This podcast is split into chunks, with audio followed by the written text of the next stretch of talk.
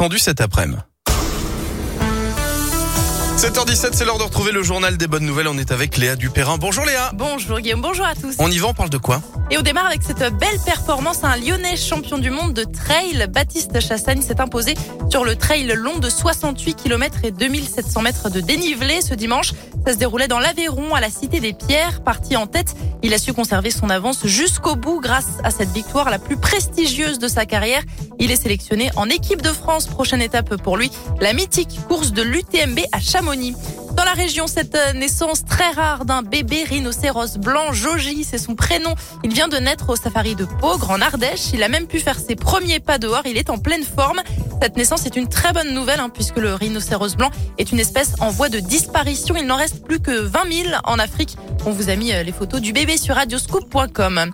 Maman est peut-être Miss France. Samedi soir, Inès Chico-Roussel, jeune maman de 22 ans, a été élue Miss Alpes du Sud et c'est une première car les règles du concours ont évolué. Désormais, les femmes mariées et les mères de famille peuvent aussi participer.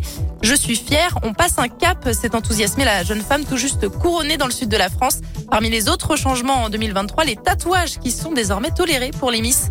Et puis avis ah aux amateurs de voyage, la Commission européenne a décidé de renouveler son programme Discover Europe Union. En tout, 35 000 billets de train seront offerts aux jeunes de 18 ans nés entre le 1er juillet 2004 et le 30 juin 2005 et qui résident dans l'Union européenne évidemment.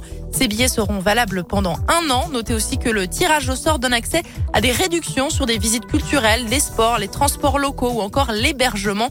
L'appel à candidature a été lancé la semaine dernière sur le site de l'Union européenne et il sera clôturé le 29 mars prochain. Merci beaucoup Léa. À tout à l'heure. À tout à l'heure.